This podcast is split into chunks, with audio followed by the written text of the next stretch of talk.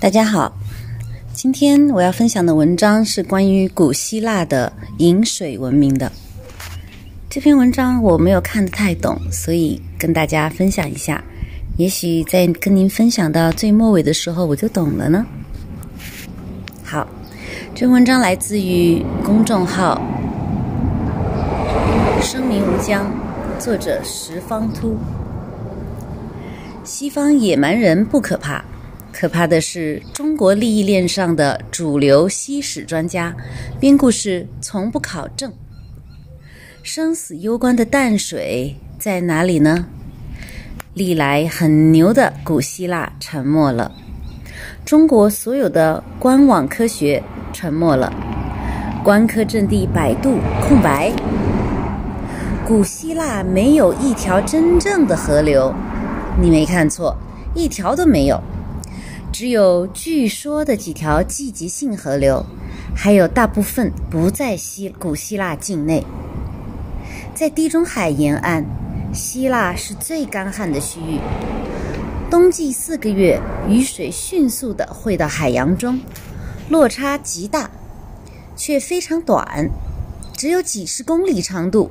分分钟干净利索地奔流入海，当天就干涸了。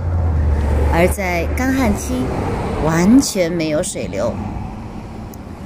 荷马史诗里大名鼎鼎鼎鼎的基菲斯索斯河，是希腊唯一的常年河流。跌破了无耻极限的是，这是一条人工景观水渠，而且穿过希腊。十五公里是地下水道，没错，下水道孕育了古希腊文明。更无耻的是一句美轮美奂的、美轮美奂的莎士比亚体：沉睡中的基菲索斯河。希腊滨海地区的地下水含盐严重，不能饮用和浇灌。山区石山地下浅层没有储水，现代机械化不是深机井都打不出饮用水。远古打井养文明之说又是一个无耻的意淫。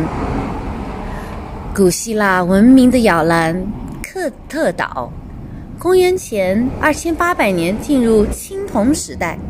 注意。这里的青铜时代的青铜是个年代命名，同时又可以暗度陈仓做产业描述，故意不给你讲清楚，玩概念玩出了出神入化呀！这些欧洲人真是文化流氓中的流氓。克里特岛没有耕地，没有河流，没有湖泊，没有地下水，说白了，没淡水，没淡水。没淡水，岛上山高落差大，冬季一下雨就发洪水，水还存不住。夏季干旱无雨。历史上，岛上只有零星的渔民和海盗落过脚。如今，岛上居民靠旅游收入，创造了海水淡化设施，还有常年船舶运送淡水。但是在古代，长达八个月的干旱季节，那个牛逼的有庞大海军舰队的米诺斯王朝，他咋熬过来的？希腊全年积水，全年降水集中在冬季。希腊的天空不会像地球其他地方那样连续数天保持多云，即便在降雨比较集中的冬季。降雨并不会持续很多天，在炎热干燥的夏季，绝大多数是阳光普照的晴天，只是偶尔有大雨或者短暂的雷暴。雅典降雨量超过五十毫米的月份有四个月，分别是十月、十一月、十二月和一月。其中十二月份的平均降雨量最大，达到六十九点一毫米。降雨超过十天的月份有四个月，分别是十二月、一月、二月和三月。其中一月份的降雨天数最多，平均达到十二点六天。每年的七月和八月降雨量低于两毫米，降雨天数平均少于两天。希腊被称为欧洲人的阳台，希腊最不缺的就是阳光。延伸一点讲，希腊人建房子、买房子，主要考虑的不是采光问题，而是如何避光、如何遮光的问题。哎，突然明白了，橄榄油涂满全身，原来是防止宝贵的水分蒸发呀。古希腊神话说。当上帝创造世界时，他用筛子将全世界所有的土壤筛了一遍，并分发给各个国家。在每个国家都有了优质的土壤之后，他将筛子里剩下的石头顺手一丢，于是便有了希腊。西方对贫瘠、干旱、水资源严重匮乏的古希腊。统一口径的说辞是先进的水利灌溉。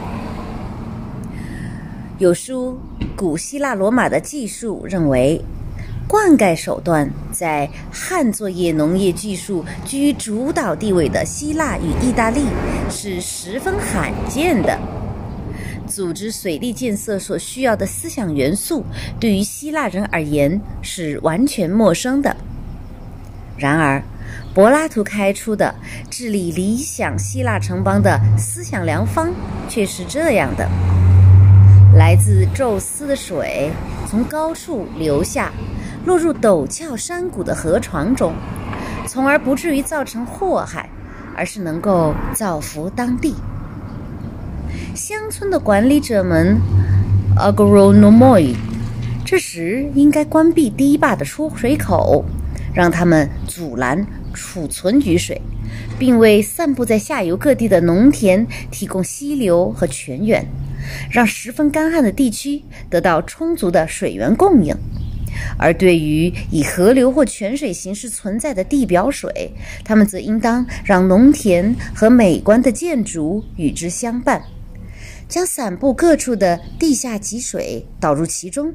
使之成为一处取之不尽、用之不竭的丰富水源。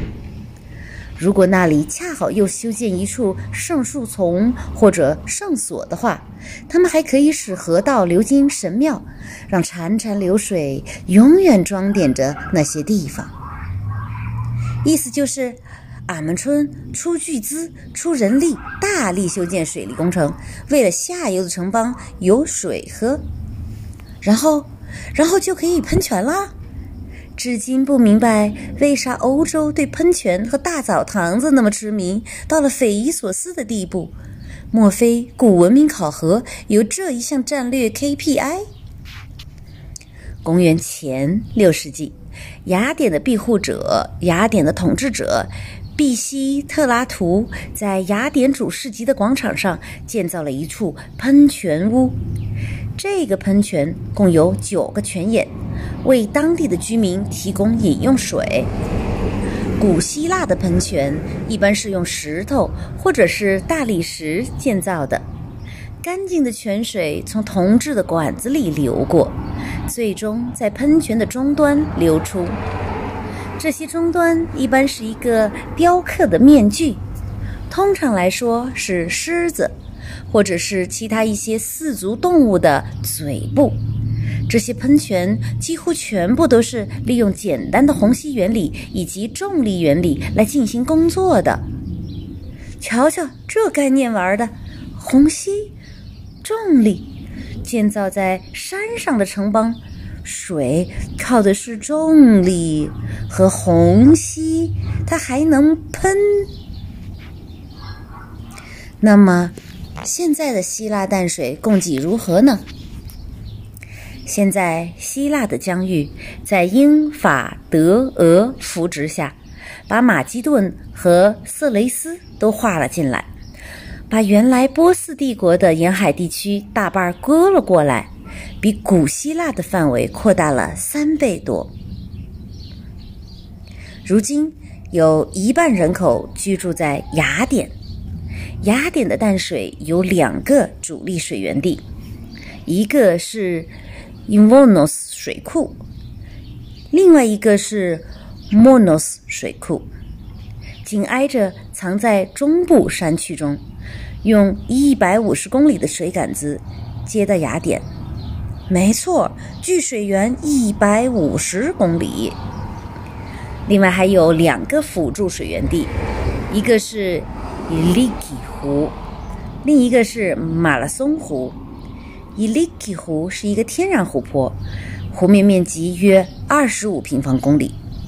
与雅典相比，伊利基湖水面较低，需要使用泵站提升才能将湖水输送到雅典。综合成本较高，所以用作辅助水源。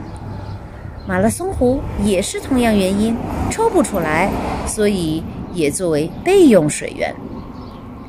希腊本土其他人口分散居住在水库、水管子够得着的地方。那反过来，有必要看看中国的河流分布了。中国的河流总数超过十万条。